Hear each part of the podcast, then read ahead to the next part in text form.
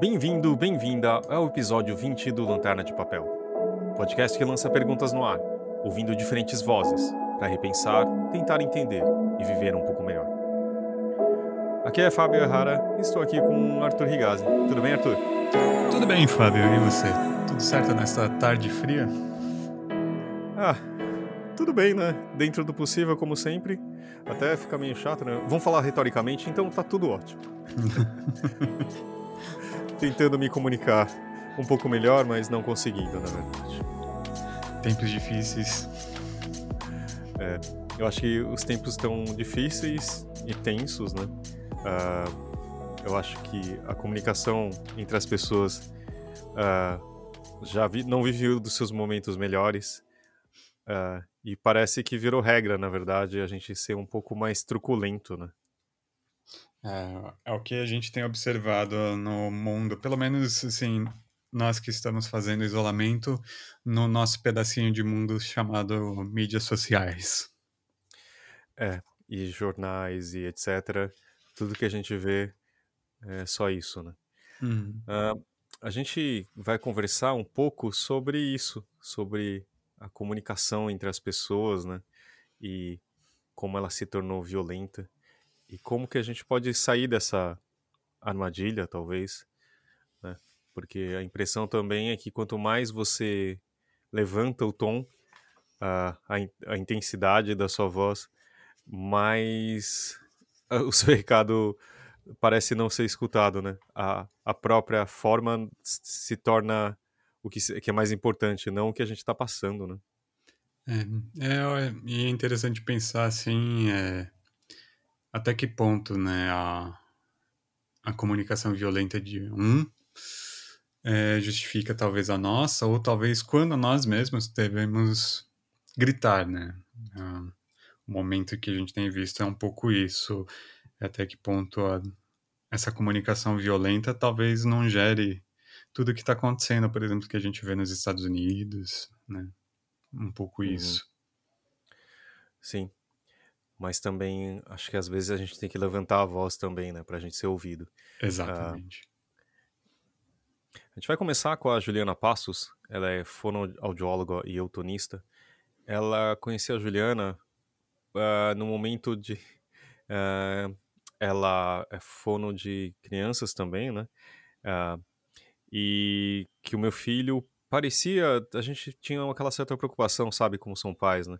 Fala assim, ah, pode, ah, tá, ele podia estar tá falando, será que tá no momento, o que a gente tá fazendo de errado, né?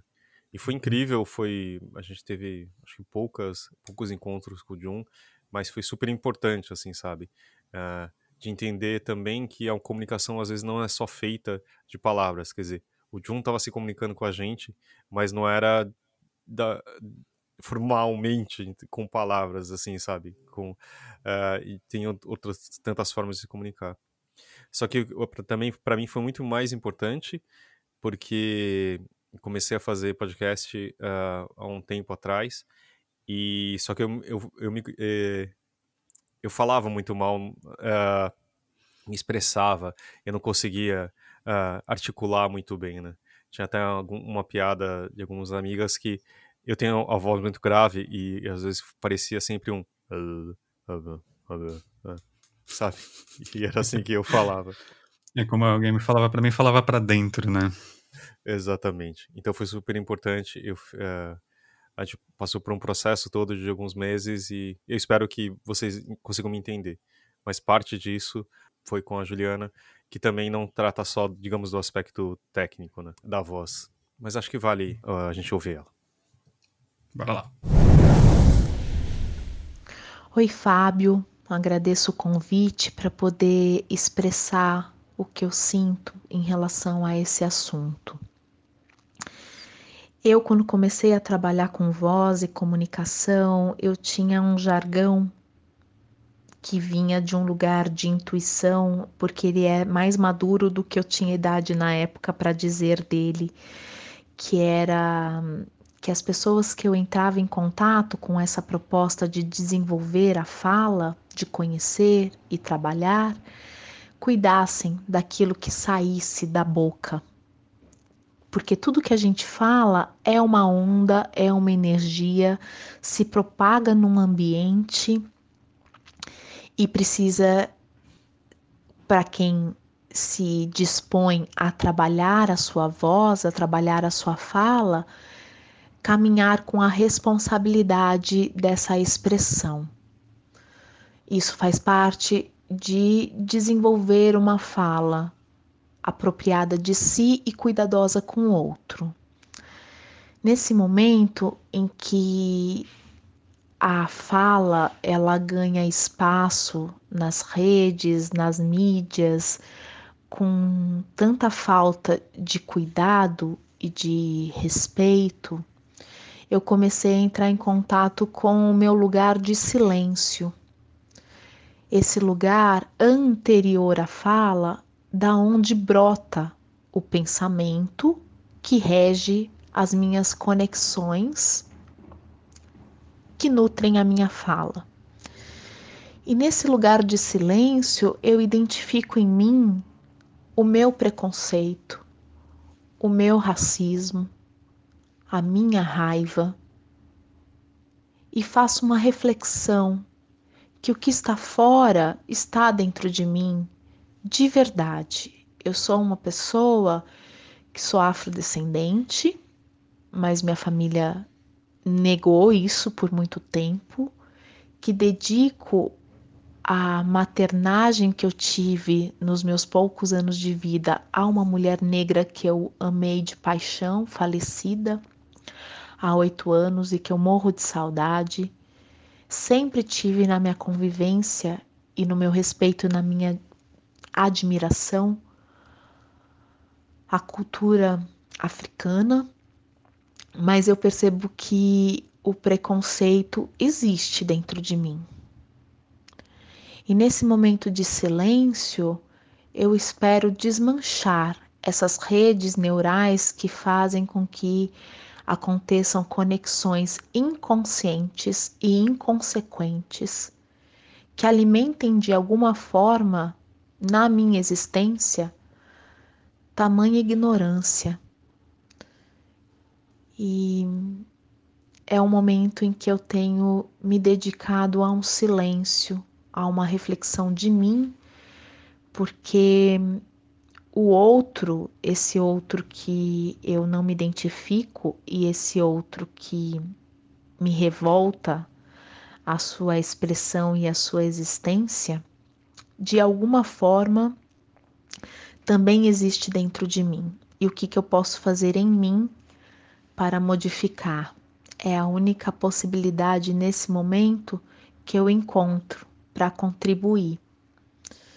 E lamento, lamento o que tem acontecido em relação ao nosso representante maior, me envergonho mas não posso me deixar abater e tiro o foco dele e coloco o foco em mim para poder responder de maneira criativa, consciente e a contribuir com esse momento. É difícil até comentar a fala da, da Juliana aqui, mas fala tanto sobre a responsabilidade do que a gente emite, né? porque também a voz é isso, né? Vibração, é onda, que acaba sendo energia. É, no sentido físico, não no sentido. Quer dizer, tem vários sentidos, na verdade. E também é a nossa responsabilidade que isso traz, né? E, e o que ecoa do outro lado, né? Uhum. E também quando a gente silencia e reflete uh, o que isso traz, né? E o que ela falou é tão pessoal, tão. Achei tão bonito a falar dela. É, e tem uma coisa assim, é, eu até tinha convidado uma amiga também para fazer uma fala aqui, e ela não pôde, ela respondeu justamente uma coisa, que esse era o momento dela de silêncio, mais de escuta do que de falar. Então ela não se sentia vontade de contribuir com o podcast, e eu achei isso muito bonito. Né? É um pouco bem essa ideia de que às vezes é preciso reconhecer o momento que a gente precisa ficar em silêncio né? Essa reflexão que a Juliana fala é, é muito importante, principalmente nos dias de hoje. Né? vendo, por exemplo, que nem ela mencionou, nessa questão da, do racismo, é, o que a gente tem observado é justamente muita gente branca querendo falar. E é, é justamente o momento que a gente precisa escutar. Né, que é um, uhum. e, e escutar não só escutar o outro, em primeiro lugar, mas também se escutar, né, criticamente, pensar assim, ah, o que, que eu estou dizendo, né? O que o meu interior está querendo dizer. Então, eu acho que é uma reflexão muito importante que ela aponta ali. É, porque, hum, como no caso do racismo, é, ele não ele não existiria se as pessoas não ah, sofressem, é claro, mas também se não tivesse um, um elemento opressor, né? Uhum. Que aí, no caso, são os outros. Eu acho que agora também vale ouvir também o Felipe. Uhum. Não é isso, Arthur? Isso, o Felipe é um amigo meu, ele é um poeta, artista marcial e professor. Então, acho que essa questão da comunicação é bem a praia dele e eu fiquei sempre fiquei curioso para saber o que ele poderia contribuir com a gente. Olá, colegas do podcast Lanterna de Papel e a todos que estejam ouvindo. Aqui fala Felipe Futada. Eu agradeço muito o convite para participar desse bate-papo. O Arthur entrou em contato e explicitamente ele falou que ele queria opiniões a respeito da comunicação violenta a, a qual estamos sendo submetidos de parte do governo Bolsonaro, mas eu acho que isso é um fenômeno mundial que a gente vem observando e ele explicitamente ele pediu a opinião do professor, do artista e do poeta. Eu sou professor de educação física, sou professor de yoga, trabalho com práticas corporais chinesas, mas também tenho um pezinho na escrita, eu gosto de escrever poesia, crônicas um, e a arte de forma geral. Talvez a primeira arte que eu tomei contato na minha vida foi a marcial. Né? Então eu não consigo fugir muitas vezes e na verdade não acho isso ruim deste viés de interpretar sempre uh, através desta arte, que é a arte do confronto. Né? Bom, uh, quando eu falo de violência, eu acho que é inevitável lembrar uh, que a violência tem o intuito de romper com qualquer possibilidade de resposta, né? A gente vem testemunhando atitudes e, e falas e enfim, decisões absolutamente violentas, porque já há algum tempo o nosso governo desistiu da possibilidade do diálogo com a sociedade. Né? Um, eu gosto muito daquele episódio que o haitiano, em uma coletiva de imprensa, me esqueci o nome do haitiano, deveria citar ele pelo nome, um, diz para o presidente Bolsonaro: Bolsonaro acabou, você acabou, Bolsonaro.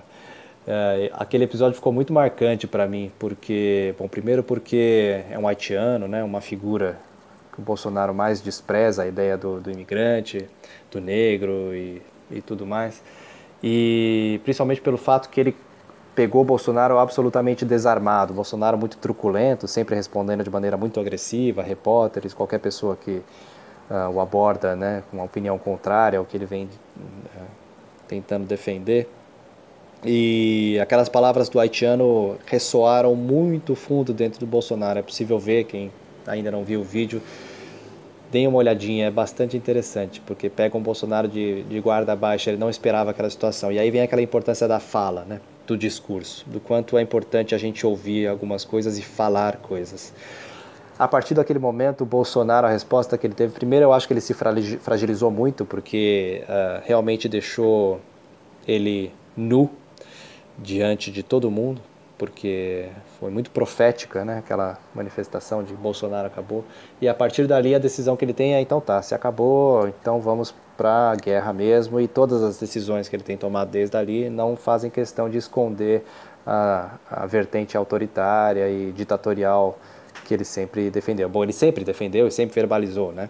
mas uh, quando assumiu o cargo de governo ele dava maneiras de tentar minimizar essa atitude, essas falas polêmicas, mas a partir dali, para mim, teve um certo ponto de virada, né, em que ele virou a mesa mesmo. E Bom, e aí quando a gente fala de violência, eu fico pensando sempre nessa violência que a gente vem sofrendo, que é tanto física quanto mental, né? A gente está sempre numa situação de guerra, a gente está combatendo um governo autoritário, ditatorial, né, tentando retirar os direitos, queimando nossas florestas, jogando, não fazendo absolutamente nada com petróleo nas nossas praias, enfim e ao mesmo tempo estamos também em guerra com um vírus, um inimigo invisível. Então a gente está num estado de burnout, um estado de esgotamento físico e mental. Né? Esse termo burnout surgiu principalmente na área da saúde no começo e hoje em dia já está em todas as áreas. Talvez todo mundo neste momento esteja vivenciando é, um pouco esse contexto de esgotamento físico e mental. E esse burnout, para mim, uh, essa situação de burnout por conta dessa hipernotificação, hipernoticiação né, de, de coisas escabrosas, decisões autoritárias, uh, eu tenho para mim que isso foi percebido pelos governos como sendo uma ferramenta muito importante para desestabilizar as sociedades, né, desestabilizar os indivíduos internamente quando entramos em burnout, a primeira resposta por conta da nossa Bom, primeiro o burnout acontece por conta de uma conexão empática, né? Testemunhamos o sofrimento alheio das pessoas, ou nossa Amazônia pegando fogo, nossas praias cobertas de petróleo e coisas do tipo. Nos conectamos com aquilo, porque somos seres humanos e, né, de maneira inata, temos essa predisposição. E só que acontece que se não fizermos um manejo adequado dessa conexão empática, podemos cair num, num lado negativo da balança, que é o esgotamento e o desligamento, né? O desligamento de tudo, a apatia. E eu acho que esse é o ponto que os governos perceberam, né? Vide aí as cortinas de fumaça que são surgidas por conta de tantas notícias escabrosas uma atrás da outra para deixar a gente sempre nesse limiar de tensão, né? Quando a gente fica muito tempo nesse limiar, vivendo dia após dia, né, com essa tensão, uh, o sistema pifa. É como o nosso computador, né, com muitas abas abertas, tentando fazer um monte de coisa, tentando passar o antivírus, tentando funcionar os seus programas uh, usuais, mas chega uma hora que o sistema não aguenta e ou a gente desliga, puxa o fio da tomada para reiniciar, né, ou a gente busca medidas menos drásticas né, tentando dar uma limpada, fechar algumas abas, né, ver o que é importante e o que dá para ser feito naquele momento. Eu acho que um pouco é por aí. Né, a gente criar resiliência a partir da gente reduzir as nossas áreas e falar, então tá, o que, que eu consigo fazer? Isso de forma alguma quer dizer se desligar do contexto, né, muito pelo contrário. Quer dizer a gente se ligar no contexto que está mais próximo nosso e o que a gente consegue fazer. Então, um, se somos violentamente tratados, talvez, talvez uma estratégia seja responder de forma não violenta. Né? A comunicação não violenta está aí há muito tempo já, uma ferramenta riquíssima, mas que, a meu ver, funciona mais no âmbito pessoal. Né? Ela funciona, bom, a, a, comunicação não violenta tem quatro componentes, basicamente. Né? O primeiro seria essa observação da situação, né? uma observação sem julgamento. O que está acontecendo que afeta o meu bem-estar? Em seguida, a percepção do sentimento. O que, isso está gerando dentro de mim? Né? Que tipo de sensação e emoção isso gera? Né? Isso que eu estou observando. Em seguida, destacar quais são as minhas necessidades, o que, que eu preciso, quais são os meus valores, meus desejos, né? totalmente relacionados aos meus sentimentos. E por último, formular um pedido, um pedido concreto, direto, né? para que a minha vida possa voltar a acontecer, para enriquecer a minha vida. Né? A, a ferramenta já é comprovadamente eficaz, assim, já foi utilizada em muitas situações, né? O Marshall Rosenberg que criou essa cunhou, né? Na verdade, ela é decorrente de vários conceitos ali a comunicação não violenta, mas ele meio que criou o método, né? O, uh, uh, estabeleceu o método e ele utilizava muito ali em conflitos no Oriente Médio, Afeganistão, né? E trabalhou em Israel, na questão da Palestina há muito tempo, então não é pouca coisa a comunicação não violenta. Mas eu queria sempre lembrar de que a comunicação não violenta não quer dizer passividade. Né? Eu lembro ao mesmo tempo do Kailash. O Kailash, ele, o Kailash Satyarthi é um ativista que trabalhou a vida toda contra o trabalho infantil, a exploração sexual infantil, né? E todo o discurso dele, enquanto ativista, ele não ficou tão famoso porque ele ganhou o Nobel da Paz ao mesmo tempo que a Malala, se eu não me engano. Então ele acabou sendo um pouco obscurecido pela própria Malala. É, mas o trabalho dele é maravilhoso. E todo o discurso dele, é, ele atribui né, a iniciativa dele à raiva. Então, quanto a raiva foi o que catalisou essa sensação dele de algo, algo precisava ser feito e, e, ele foi lá e fez, né? Um, então a raiva eu acho que é uma emoção extremamente importante, né? Uma das sete emoções universais aí, segundo Paul Ekman, e a gente tende a associar a raiva a coisas negativas, né? Uh, a resultados uh, destrutivos, né? mas não necessariamente. Tudo depende de como lidamos com as nossas emoções e especificamente no caso da raiva de como lidamos com isso, né? É claro que atitudes absolutamente arbitrárias e ditatoriais do governo Bolsonaro nos levam ao limiar da raiva diariamente, algumas vezes por dia, talvez. Né? Mas o que fazemos com essa raiva? Né? Ou batemos a cabeça na parede, ou partimos para uma, um outro elemento, se a gente voltar naquela discussão do, da conexão empática, que é o da compaixão.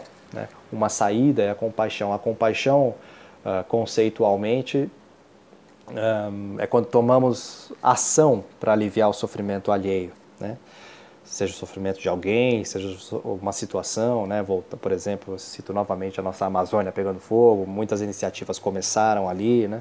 A compaixão, na verdade, é muito forte, né? Ela tem esse, esse caráter da ação, né? De querer fazer alguma coisa com essa raiva que é gerada por conta da, do contexto. E e é interessante porque a compaixão é, é, também inata do ser humano, né, da nossa espécie. Por isso que eu acho que nesse momento a gente está vivenciando de fato um momento de transição assim da espécie humana. Né? Estamos virando Homo sapiens sapiens compassiens, né? compassivos, né? compassivos amorosos com quem merece nossa amorosidade, mas ao mesmo tempo compassivos ativos, né? E com esse intuito de resolver situações que estão sendo uh, malignas né, para a gente. Um, bom, e se a gente falar espécie humana, eu gosto muito do termo humankind, né, espécie humana, só que o kind também pode ser traduzido como gentil, como gentileza. Né? Então somos seres humanos gentis, gentileza não é submissão, humanidade não é fraqueza. Então a gente tem que sempre se lembrar o que que se, do que, que se trata essa coisa de ser humano. Né? O que, que a gente tem de forte entre a gente mesmo, né, para poder utilizar. E, e, a compaixão eu acho que nos leva a esse lado da ação, e a ação, uh, remetendo novamente à ideia de ser um artista marcial, já que foi esse o pedido do Arthur, uh, da minha opinião. Eu lembro do, do texto do Miyamoto Musashi, o livro dele, o Gorin no Sho, onde ele fala sobre o conceito. Né? O Miyamoto Musashi foi o samurai mais, mais famoso da história. Né? E ele fala do conceito de pisar na espada, uma técnica, segundo ele, de pisar na espada, né? que é a ideia da gente nunca esperar que o ataque do nosso oponente comece a reduzir para então formularmos um contra-ataque. Segundo Miyamoto Musashi, um contra-ataque deve ser feito imediatamente, devemos estar colados aos movimentos do, nossos, do nosso inimigo com o propósito de neutralizar qualquer ação. Então, é uma dança, né? Aliás, o combate pode ser interpretado como uma dança. Se a gente estiver muito conectado compassivamente, com atenção, a gente consegue responder prontamente. O que tem acontecido é que a nossa atenção tem sido retirada através das fake news, também sendo estratégia, né? através de vários mecanismos. Estamos absolutamente desconectados da nossa capacidade de atenção à conjuntura. Então, acho que uma vez retomada essa capacidade de atenção, que eu acho que é o que já está acontecendo, vide as manifestações aí do racismo nos Estados Unidos, eu acho que as atenções estão direcionadas ao mesmo ponto, né? E isso é fundamental.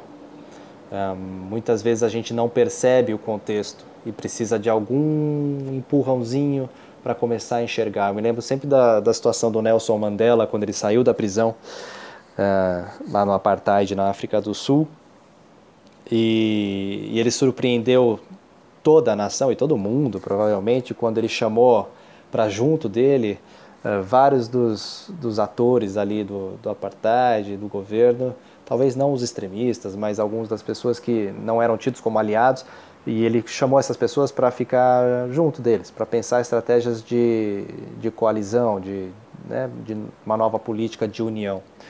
E surpreendeu todo mundo isso, mas eu acho que o Mandela, né, curiosamente, passou ali o seu período de retiro também, físico e espiritual, forçado, lógico, mas isso serviu para ele rever um pouquinho para onde ele deve direcionar a atenção das pessoas. E ele conseguiu, naquele momento, redirecionar a atenção de uma nação para um ponto em comum. Então eu acho que isso é um, um, um ponto muito importante da gente conseguir direcionar a nossa atenção para um ponto em comum. Se for o tema do racismo neste momento, que seja, mas eu acho que a gente precisa encontrar um ponto em comum para uh, ah, pensar nesse contra-ataque que tem que ser imedi imedi imediato. Né? Precisamos pisar na espada do governo o quanto antes. E, e aí as estratégias para isso eu acho que podem ser variadas, né? Pode ser tanto pessoas na rua tomando-se os devidos cuidados, né? Semana passada a gente teve uma manifestação presencial, aí muita gente criticou, outros defenderam. Eu não tenho uma resposta. Acho que é uma possibilidade, espero que não seja a única. Uh, mas eu acho que as outras a gente ainda não não desenvolveu. Eu acho que existem vários outros tipos de manifestação, né? seja via redes sociais, bom, Anonymous aí, tá aí na internet há muito tempo tentando fazer alguma coisa para mim, é uma das né, áreas mais importantes de, de atuação política. Aí eu lembro muito dos cypherpunks, o Assange, né, não é à toa que o Assange é um dos caras mais perigosos do mundo. Né? Um, então eu acho que a gente tem que tentar encontrar diferentes uh, maneiras de, de agir. Né? Um, bom, não sei, já falei demais, esgotei meu tempo, falei mais do que o Arthur tinha recomendado. Uh, espero que tenha, uh, pelo menos, gerado novas perguntas, mas respostas não tenho. Tá bem? Muito obrigado de novo pelo convite. gostei bastante. Não consegui ouvir todos os, os, podcasts de vocês, mas a partir de agora certamente vou, vou acompanhar. E é isso. Um abraço a todos. Não, acho que você, Felipe, trouxe muitas uh, outras dúvidas, mas também acho que um pouco de clareza, né? Uhum. Uh, no, no que tange é o seguinte, eu acho que a raiva uh, e a forma violenta também, pelo que entendi da sua fala, pelo que eu pude aprender, é isso é usado, né, também. De, de, de, de muitas formas. Por exemplo, a fake, fake news e, e a, a, a essa gritaria, toda essa estrionia, se é que existe a palavra, uh, é feita também para como cortina de fumaça, porque também a gente se indigna, fica indignado em determinado momento, em determinado assunto e esquece o foco da situação, né? E isso dá um pouco de uh, leva um pouco ao desgaste, a esse burnout, e no final você acaba não não fazendo, né? Não tomando fazendo ações, né? Tomando ações. Uh, então, isso da raiva uh, é muito utilizado agora, né? Tanto no Brasil, mas uh, nos Estados Unidos ou nesse movimento de ultradireita, né, que tem acontecido. Eu conheci o, o Felipe, né, no Aikido, que eu sou praticante também, né? Ele fez um, algum tempo lá onde eu treinava. E nas artes marciais a gente percebe muito isso, que não é só uma questão de você é, olhar o que está acontecendo no outro, né? Mas também como agir com aquilo que você está sentindo. É a, a, raiva, assim que ele falou, é um sentimento natural universal.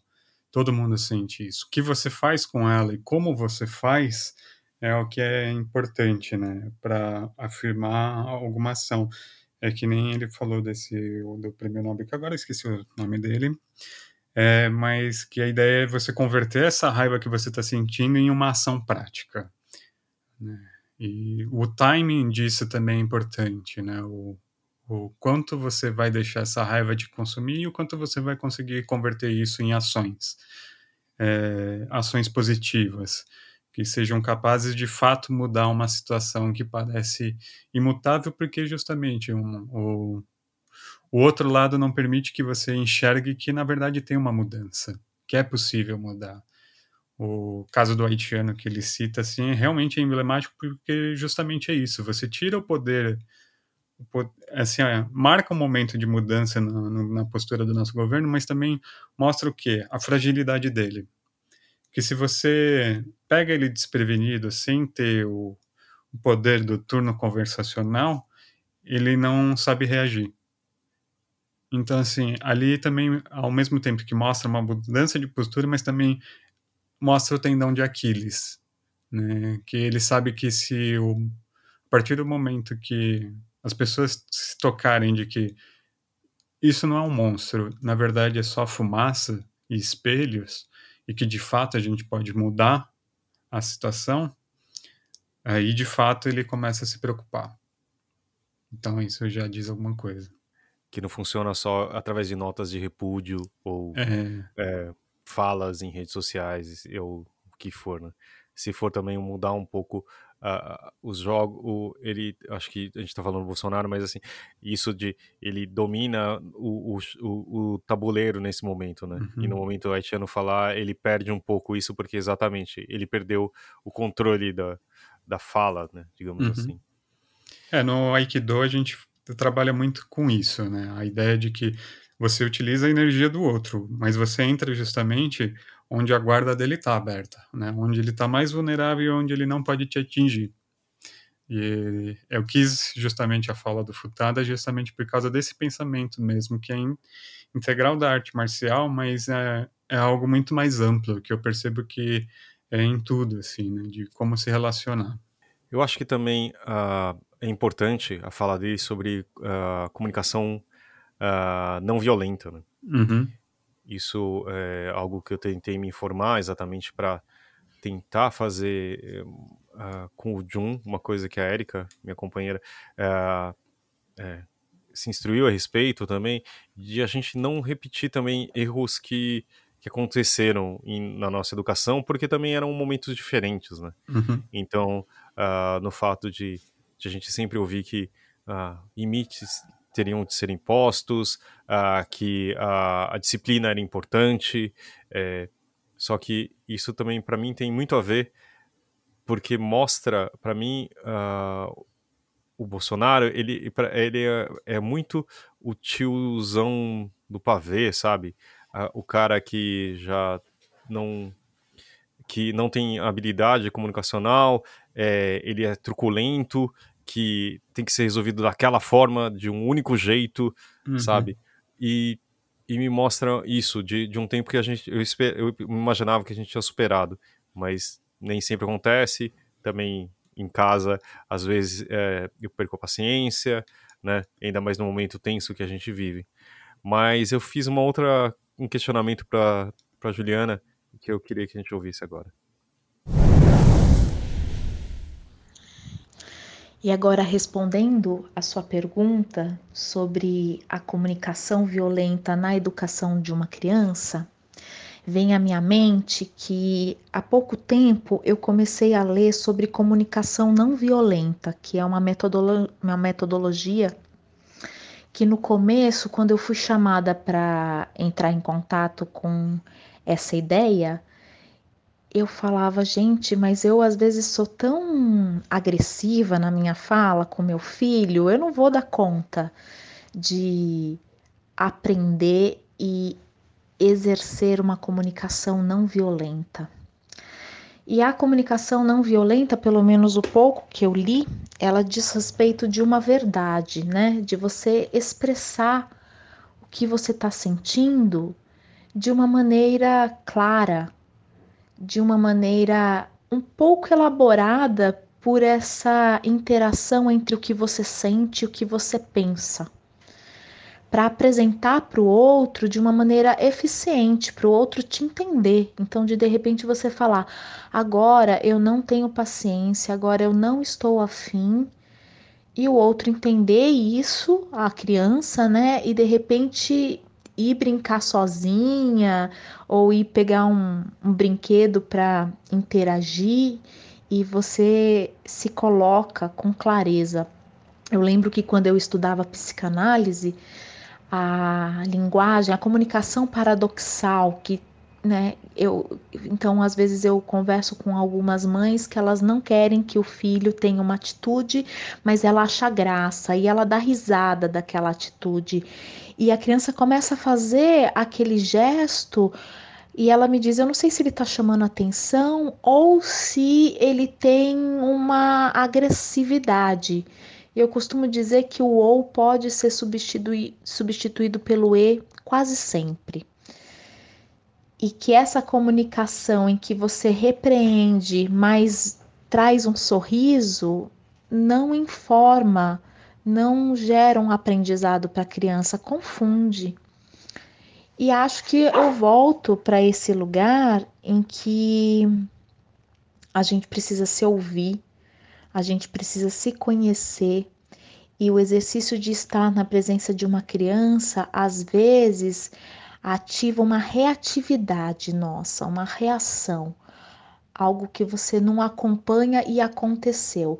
E a princípio você pode olhar para isso e perguntar: poxa, por que, que isso aconteceu? Por que, que eu reagi assim? Porque eu dei essa dimensão na resposta diante de uma provocação de uma criança tão pequena. E ir antecipando esse lugar seu que reage como um bicho. Sabendo, né? Se agora eu tô impaciente e eu permitir que essa criança fique jogando todos os brinquedos pela casa, vai chegar no momento em que eu vou explodir. Então, como é que eu posso agir de uma maneira criativa a evitar essa explosão em mim? Porque eu me lembro quando criança estar em um ambiente agressivo que traz marcas nas minhas relações até hoje. Esses dias tinha alguém descontrolado aqui na vizinhança, gritando, gritando muito. E eu na hora senti aquela emoção da minha criança, assustada, comprimida, e eu chorei. Eu chorei por naquele momento, naquela idade, não ter tido não ter que ter ferramentas de lidar com aquela emoção que me repreendia, que me, que me encolhia, que me amedrontava muito. E agora, nesse lugar de adulta, eu chorei para para vazar essa emoção, como no intuito de esvaziar um pouco esse medo infantil que eu tenho diante de um grito. A criança é muito sensível, a criança pode nos ajudar a conhecer caminhos muito criativos, a desenvolver uma atenção pelo detalhe, um outro tempo nas relações. Eu há muitos anos decidi trabalhar com criança porque eu dizia que eu precisava ter esperança. E hoje o meu trabalho se expande. Eu estou fazendo uma formação em sistêmica, porque eu percebo que só trabalhar com as crianças não é suficiente. É preciso trabalhar com essa família para que essa criança seja cuidada, preservada e garantida naquilo que ela traz de genuíno e de belo. É, e também expandindo ainda mais isso, eu não acho que essa relação seja só com crianças, né? Uh, eu acho que uh, como a gente se comunica com os outros é basicamente isso. A gente uh, espelha muito, eh, culpa muito os outros, mas na verdade tem muita coisa que é nossa mesmo, né? E que a gente às vezes não compreende e só cospe, digamos assim, né? É, você emite palavras, mas é, não, não existe uma compreensão daquilo, né? É, o, no Aikido mesmo, né, na arte marcial, eu aprendi muito isso, a lidar com, é que nem a Juliana falou, essa violência, né? Eu, eu, eu acredito que todo ser humano tem uma natureza violenta, é, é da nossa natureza enquanto animal mesmo. E o que a gente faz com isso é o que determina. E quando eu percebo que alguém está sendo agressivo comigo, eu, a primeira coisa que me pergunto é: ele está realmente sendo agressivo comigo ou ele está sendo só agressivo, né? É, e eu também, assim, é, quando eu me frustro, quando eu sinto uma raiva, eu tento buscar qual é a origem disso dentro de mim, antes de tomar uma atitude. Acho que em parte é isso que nos torna humanos, que é reconhecer essa nossa natureza e aprender a lidar com ela. A minha esposa é professora, né? E ela sempre fala assim que na sala de aula, assim, quando ela vê que os alunos estão mais animados, assim, sala de aula, né, molecada, gritando, correndo na sala, essas coisas, ah, ela não grita, ela não, ela não aumenta o tom da voz dela, pelo contrário, ela vai falando cada vez mais baixo até ficar em silêncio, e ela aguarda até o momento em que os próprios alunos vão começar a olhar e vão se acalmando também. Que é isso, ela sabe que se ela gritar, eles vão ficar mais agitados, né? E eles precisam justamente naquele momento é parar e escutar ao redor, né? E perceber que também tem alguém escutando eles. Eu acho que há um pouco essa troca que a Juliana fala, né? De você saber escutar o outro também dá esse espaço, assim, dá essa ferramenta para que ele se expresse da forma correta, né? As crianças, né?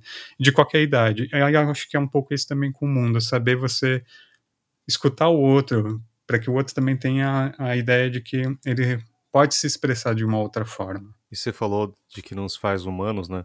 É, é um pouco eu estava falando na, no meu comentário anterior da Juliana, que eu vejo uh, o Bolsonaro e os, os que o cercam e os que seguem é um pouco isso também, de ser sempre uh, o olho por olho, sabe? Que eu acho o pior uhum. ditado que possa existir. E, e, você faz exatamente aquilo que é mais uh, animalesco em você, né? De, de, de, de, falta de raciocínio, porque você sempre vai elevando o tom e, e resolvendo com e, e, aumentando aquilo e o caos aumentando, né? E aquilo se tornando maior e maior e, e o ápice sempre vai ser uma a violência verbal ela não tem um, um para onde ir caminhar ela se torna violência física, né? Eu uhum. acho que uhum. também o fato de, de, do armamentismo, de tudo isso é muito eh, mostra é, isso tudo, né? Eu acho que a nossa conversa aqui é um pouco para mim é um dos principais problemas. Eu não sei se é o sintoma ou a doença em si, mas é essa essa comunicação é, truculenta, eu acho que é um dos problemas, né, que a gente vive. Uhum. É. Vamos ouvir agora a Camila Pisa. Ela é psicóloga e também mediadora de diálogos. Então chamei ela pra gente para participar aqui também. Bora lá. Ei, queridos do Lanterna de Papel, como estamos? Uau, que desafio tem sido, né? Essa pandemia que cada vez mais traz mais complexidades para a gente enfrentar. É, obrigada mais uma vez por me acessarem. Confesso que esse tema da comunicação violenta ou comunicação não violenta, ele me toca profundamente, sendo eu uma mediadora de diálogos. E aí eu me coloquei aqui o desafio de trazer alguns pontos é, e reflexões para essa conversa que procurem, sei lá, colocar a gente a pensar de um outro lugar. É, o primeiro ponto é esse de que, uau, como somos complexos, como somos contraditórios, né, na, na nossa constituição como, como seres humanos.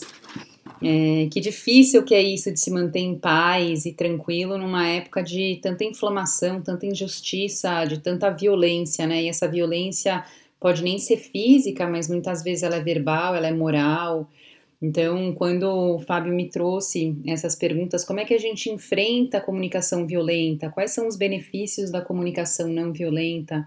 E como não ser violento com alguém violento? É, como conversar com um fascista? São todas perguntas que automaticamente me inflamaram, me geraram um certo desconforto, me deram um frio na barriga, uma ardência no peito. E, e me veio raiva, logicamente, do momento que a gente está vivendo, né? E aí, como uma mediadora de diálogos que eu sou, eu fiquei pensando que talvez a primeira coisa que eu traga é que é só é, esclarecer que na comunicação não violenta a gente não deixa de sentir essas coisas, muito pelo contrário, a gente sente todas essas coisas e a gente se dá conta que a gente está sentindo todas essas coisas. Então, essa premissa do que eu penso, do que eu sinto e do que eu digo e como eu reajo é fundamental para que a gente consiga fazer uma comunicação não violenta. Se eu não tenho noção, clareza dessas instâncias do meu pensar, do meu sentir e do meu agir, muitas vezes eu acabo reagindo de um jeito mais inflamado, sem essa filtragem dessas instâncias, e aí a gente sabe que dá ruim, né? É, uma coisa que eu fiquei pensando muito quando o Fá me fez essa pergunta é trazer um pouco essa mudança de paradigma, né, na qual a comunicação não violenta ela se encontra. É, falando do paradigma que a gente está vivendo, e a gente está vivendo alguns paradigmas simultaneamente, o paradigma do medo, da violência, do comando e controle, ele é muito rentável para muitas pessoas e a gente sabe disso, né? É conveniente gerar é, violência, gerar raiva, gerar medo nas pessoas. O medo, ele paralisa a gente, né? Ele deixa a gente sem palavra ou ele deixa a gente com muitas palavras e como resultado disso é um reforço, é um reforço desse ciclo é, de violência e de injustiça e de desigualdade é, e de comando e controle que a gente está vendo explicitamente. Então, é, acho que eu não preciso ficar nisso e talvez o que eu possa colocar é que todos nós, de alguma maneira, a gente já foi ou vítima de uma circunstância de violência, ou a gente violou alguém, que seja alguém da nossa família, alguém do nosso ciclo íntimo. Todos nós já vivemos algum momento de violência e eu acho que a gente não precisa falar o quanto é muito ruim, né? O, o assim, a rebordose, o pós ato violento, ele é muito custoso, né? Ele gera muita dor, ele provavelmente gera pouquíssimas coisas positivas. E eu acho que é nesse lugar que cabe a gente investigar um pouco como que a comunicação não violenta ela traz alternativas. A, a comunicação não violenta ela surge nos anos 60 pelo Ma Marshall Rosenberg, né? E ele bebeu muito do humanismo. Então, obviamente que vindo da psicologia, a comunicação não violenta, ela te convida a fazer uma autoinvestigação, a olhar para dentro. Não tem como eu ter uma comunicação não violenta sem me reconhecer, me investigar, entender quais são esses diálogos internos que estão acontecendo enquanto eu me relaciono com uma outra pessoa. Então a gente fala desse paradigma do construcionismo social, onde as coisas se dão em relação, onde a comunicação ela não é chapada simplesmente de um emissor e um receptor, mas a gente está falando de uma comunicação que vem de um ponto de vista, que vem de um contexto, que vem de uma história. E nesse contexto, vale lembrar que cada um tem a sua história, cada um tem as suas referências, as suas construções de afeto, e por isso somos diferentes por princípio né? E sabendo dessas diferenças na comunicação não violenta, o convite dessa escuta, da escutatória, que eu realmente escutar o outro a partir do ponto de vista dele, a partir de onde ele fala, do contexto, é, das vivências dele, é fundamental. Se eu não tenho essa curiosidade de compreender o outro a partir do ponto de vista e do contexto dele, eu não tenho como criar uma compaixão, eu não tenho como me identificar e nem me reconhecer na fala do outro. E aí a gente desumaniza, a gente fica frio e provavelmente a gente vai para esse lugar das diferenças. É, o paradigma da comunicação não violenta ele é um paradigma da segurança, da confiança, da escuta e do diálogo. E cabe falar que nessa cultura do debate, que é o que a gente está muito mais acostumado, a gente está sempre nesse lugar do ganhar ou perder, do tá certo, tá errado, do tem razão, e, e, as respostas disso geralmente são muita raiva, inflamação, muita dor, muita ameaça e reação, e pouco espaço para criar um novo. No paradigma do diálogo, é, onde a escuta, a escutatória se dá, eu entro numa conversa não para chegar no mesmo consenso ou na mesma opinião que ela, mas eu entro para escutar outra perspectiva diferente da minha, um outro ponto de vista, e a partir disso o diálogo se dá como essa circunstância onde eu saio enriquecido de ponto de vista. Então, às vezes, eu nem chego no mesmo. É, num acordo com a outra pessoa, mas eu pelo menos saio com mais repertório. Então eu acho interessante a gente pensar nisso e lembrar que na comunicação não violenta, não necessariamente eu tô fofinha é, e eu não vou ser agressivo, porque a agressividade e a violência são duas coisas distintas, né?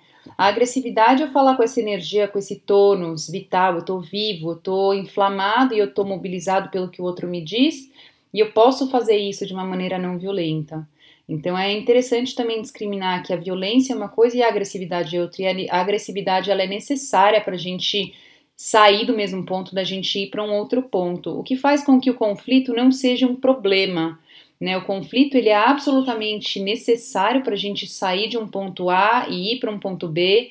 É no desconforto que a gente se move. Né? Ninguém que está muito gostosinho, confortável, sai do mesmo lugar. Então, nesse aspecto, o conflito é fundamental para a gente evoluir como espécie humana. O ponto é como que a gente atravessa esse conflito, com qual qualidade.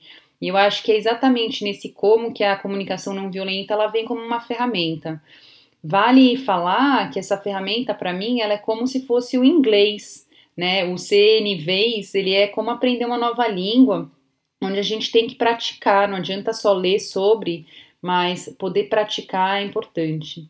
É, teria várias outras coisas para falar, mas eu acho que quero concluir com duas frases. Uma que é do próprio Marshall, que fala que as palavras podem ser muros ou janelas. Então, a partir daquilo que eu estou falando, eu in, in, é, indiretamente estou convidando a pessoa a se abrir, né, para falar comigo ou fechar. E é exatamente nesse lugar que reside o nosso nossa corresponsabilidade, né, a nossa responsabilidade de entender quais são as falas que eu estou tendo, quais são as palavras que eu estou usando, para fazer com que, de fato, é, esse diálogo, essa troca entre eu e o outro, seja uma troca de janelas, onde a gente se abre para o outro e não se fecha, porque quando eu estou ameaçado, obviamente que tem muito pouco espaço interno para eu trocar com qualquer pessoa, né? Porque eu estou me protegendo, então eu estou usando toda a energia que eu tenho para me proteger.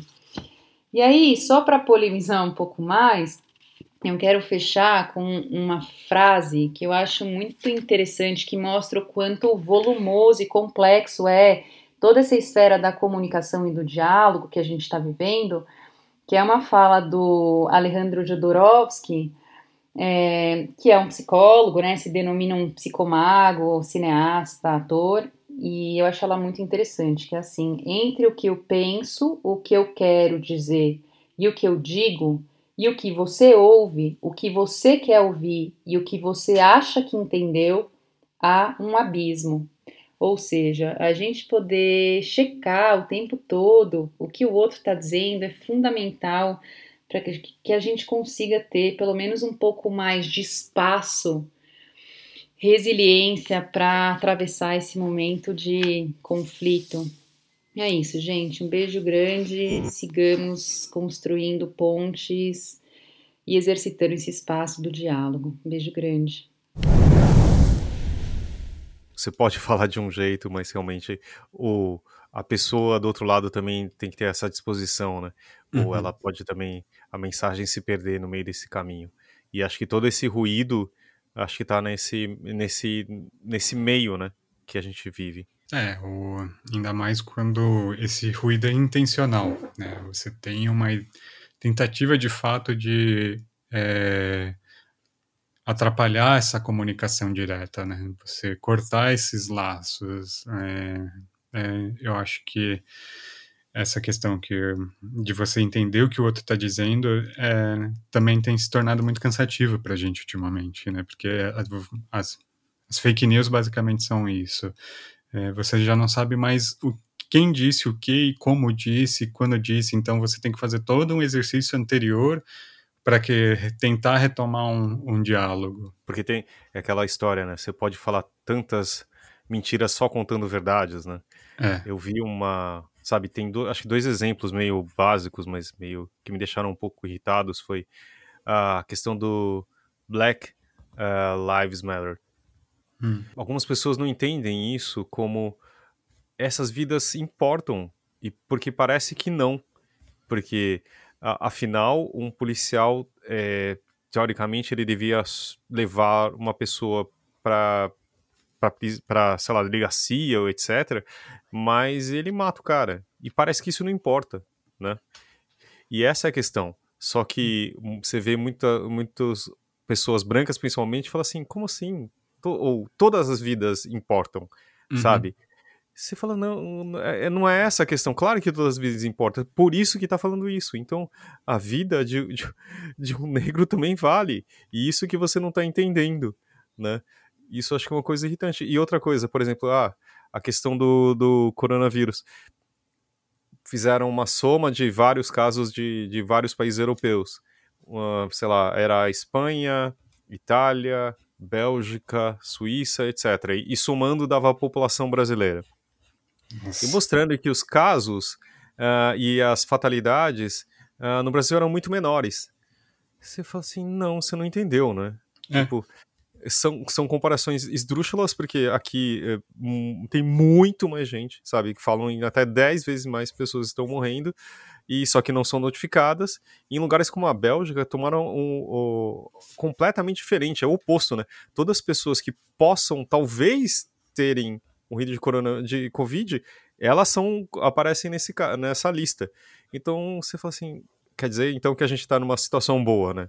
O Atila até comentou esses dias, né, que o Brasil não, não era mais o líder de, no índice de coronavírus, porque simplesmente tinha desaparecido todos os dados, porque o governo tinha feito aquele desfavor de não emitir os boletins. É, porque exatamente é um, um golpe nessa comunicação, porque é, era claro e, e, assim, o que eu acho muito interessante, o, que em alguns casos o Bolsonaro ele, ele fala assim, ele, ele mostra por que, que ele está falando, né? Ele fala assim, ah, não, porque o Jornal Nacional não vai ser mais um obituário. E você fala assim, é, talvez se você tivesse tomado algumas, feito, te, te, tenha sido presidente em algum momento, talvez pudesse evitar, não esconder os fatos, né? É. Mas, de novo, aí a, a, raiva está tomando e eu acho que eu estou deixando de comunicar. Mas isso que me irrita um pouco também, né? É, eu acho que essa a narrativa que tem sido tomada, que acho que é outra palavra importante aqui, é que uh, a, a, o turno conversa, conversacional, como você disse bem, ele tem se alternado e só subido o tom e, tipo, parece que a gente tem que voltar, isso que você falou de cansar, que explicar o básico, né? Falar assim, não, você tá mentindo, sabe? Você tá falando errado, não é, não é isso. Então, a questão não é essa, sabe? Então, isso que acho que cansa, sabe? De, sempre a bomba de fumaça jogada no meio, agora vir, não só virtualmente, né, mas literalmente. Agora acho que a gente vale para nossa última, uh, última fala do Acauã de Oliveira. Ele é professor de literatura lá na Universidade de Pernambuco.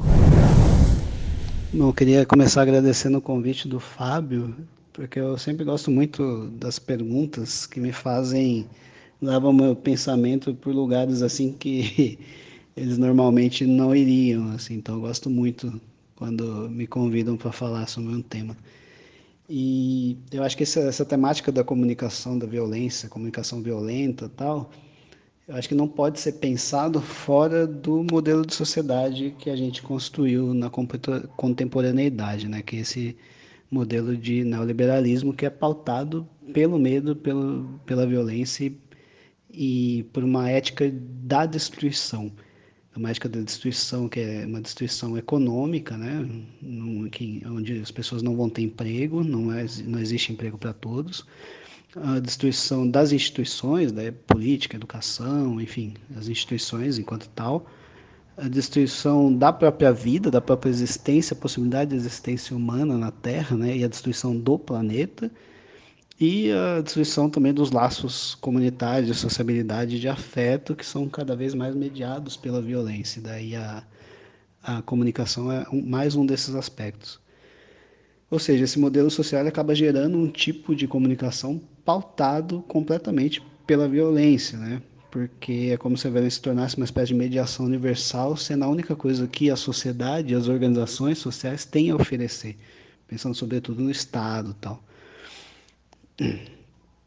E é interessante que esse modelo de neoliberal de destruição da vida, ele foi abraçado tanto pela direita, né, quanto pela esquerda. Então o campo conservador abraçou isso e a gente pode pensar de uma maneira lógica até certo ponto, mas também o campo progressista, o campo de esquerda também abraçou, né?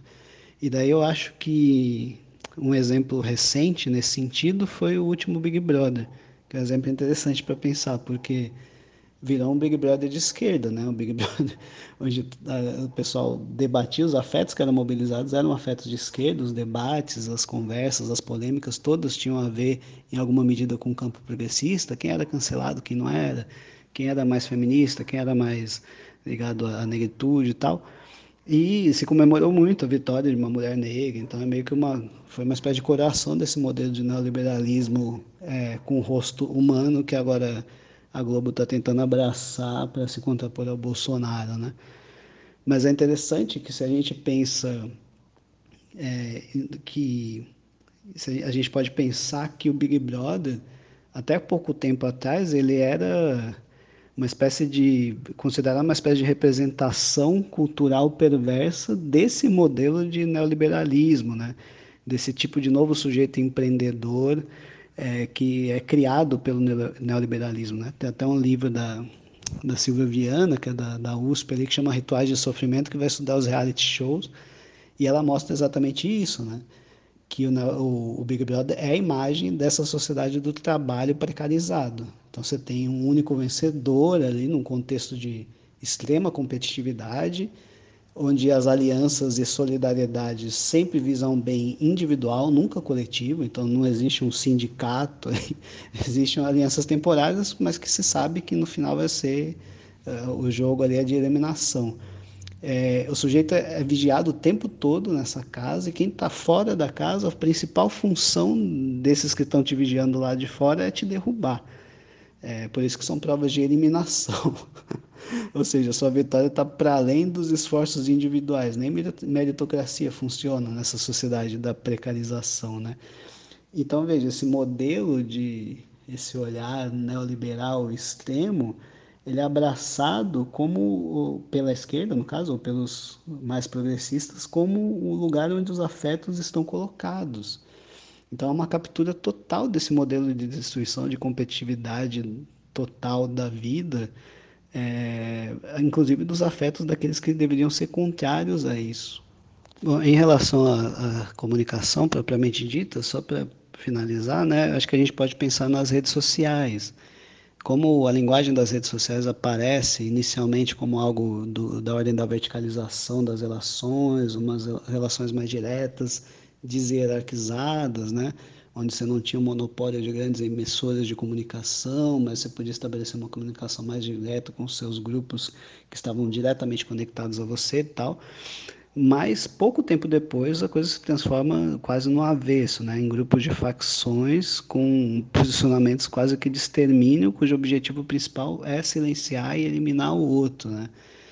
É, e é interessante pensar como que esse espaço é interpretado em algum momento como um espaço de liberdade, né?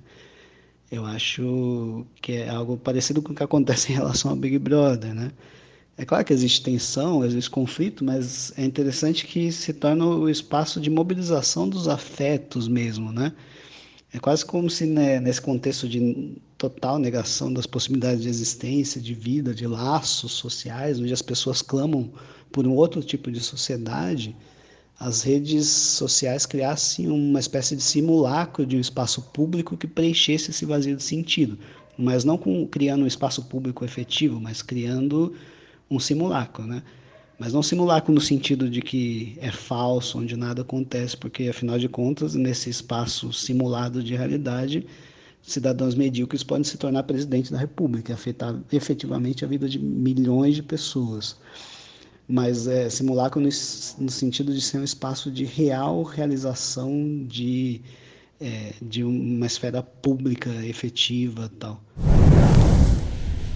Às vezes eu acho tão interessante esse programa exatamente por isso, né? Porque você faz uma pergunta muito comum, uh, incomum, na verdade, e você tem essas respostas que podem ir para caminhos tão, tão distintos, né? Uhum. Isso do Big Brother eu nunca tinha pensado dessa forma, né? De, de ser um microcosmo, inclusive da competitividade e de, do, do egoísmo, né? De você uhum. pensar em si, em relação aos outros e, e, mostrar o lado mais capitalismo selvagem das coisas, né? E de como realmente é, a relação disso é da comunicação e, e isso mostra tanto isso, né? As redes sociais, o, da lógica de, dos comentários é, mais, mais raivosos, aqueles que, que são mais relevantes para os algoritmos, e aquilo também sobrepõe em cima dos, do, dos outros, né? Da, da, ao contrário da concordância ou de, de uma, sabe? Então, realmente, obrigado, Conan. É basicamente a cultura dos likes, né? Que não existe uma comunicação verdadeira, mas é justamente assim por uma reação instantânea. Você não tem um diálogo verdadeiro, né? Hum. Eu acho que vai muito por isso que o Akama falou. É, porque assim, se você pensar, né, é como essa lógica é cruel também, né? Redes sociais, uhum. por exemplo, você gosta daquilo, você concorda, você só faz um, dá um clique e, e aquilo está feito. No máximo você compartilha. Só que dificilmente você vai falar com a pessoa, falar assim, oh, pô, legal a sua ideia, né? É tipo nos, nos comentários. E quando você ativa isso, você tá contra aquilo, você escreve muito. As pessoas vão contra você pensando que a sua ideia é absurda e aquilo e o algoritmo vai entender que aquilo seja importante e vai mostrar para mais gente. Não uhum. aquilo que todo mundo concordou, né? Então, e como a gente vive atualmente, principalmente os quarentenados vivem na lógica da rede social, a gente está aqui nesse vórtice de doença, de raiva e de falta de comunicação, né? Um burnout, como eu disse o Felipe. Exatamente. Esse foi um programa que a gente sabia que ia ser um pouco mais difícil, mas queria agradecer a todos, foi realmente muito importante ouvir vocês, porque a gente vive um momento muito raivoso, acalorado e cheio de ódio, né? É. Então acho que. Então foi um bom exercício de escuta, né? Escutar outras vozes também desse momento e o que elas estão pensando. Isso ajuda bastante a gente também. É. Acho que eu vou estudar um pouco mais sobre comunicação não violenta, gente. E tentar ser um pouco melhor. Que afinal, esse que é o espírito do programa, né? Uhum. E falando em programa, a gente já tem um tema pro próximo, não é, Arthur? Conta pra Temos. gente o que vai ser. Uh, vamos falar sobre música.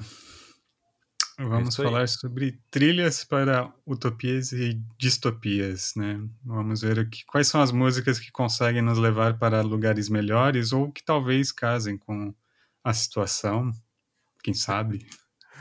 Era, se a gente tá mais pra Radiohead do que pagode, vai saber. É. E já sabe, qualquer coisa escreve pra gente no lanterna de papel podcast@gmail.com ou procura a gente no Facebook e no Instagram. Tá bom? A gente vai colocar inclusive a pergunta também de, de quais músicas você acha que tem que estar aqui nessa trilha de, da distopia ou da nossa, quem sabe, utopia. Falou? Arthur, muito obrigado. Queria agradecer principalmente aos nossos colaboradores aqui, a Juliana, Felipe, a Camila e o Akawan. Valeu, gente. Valeu.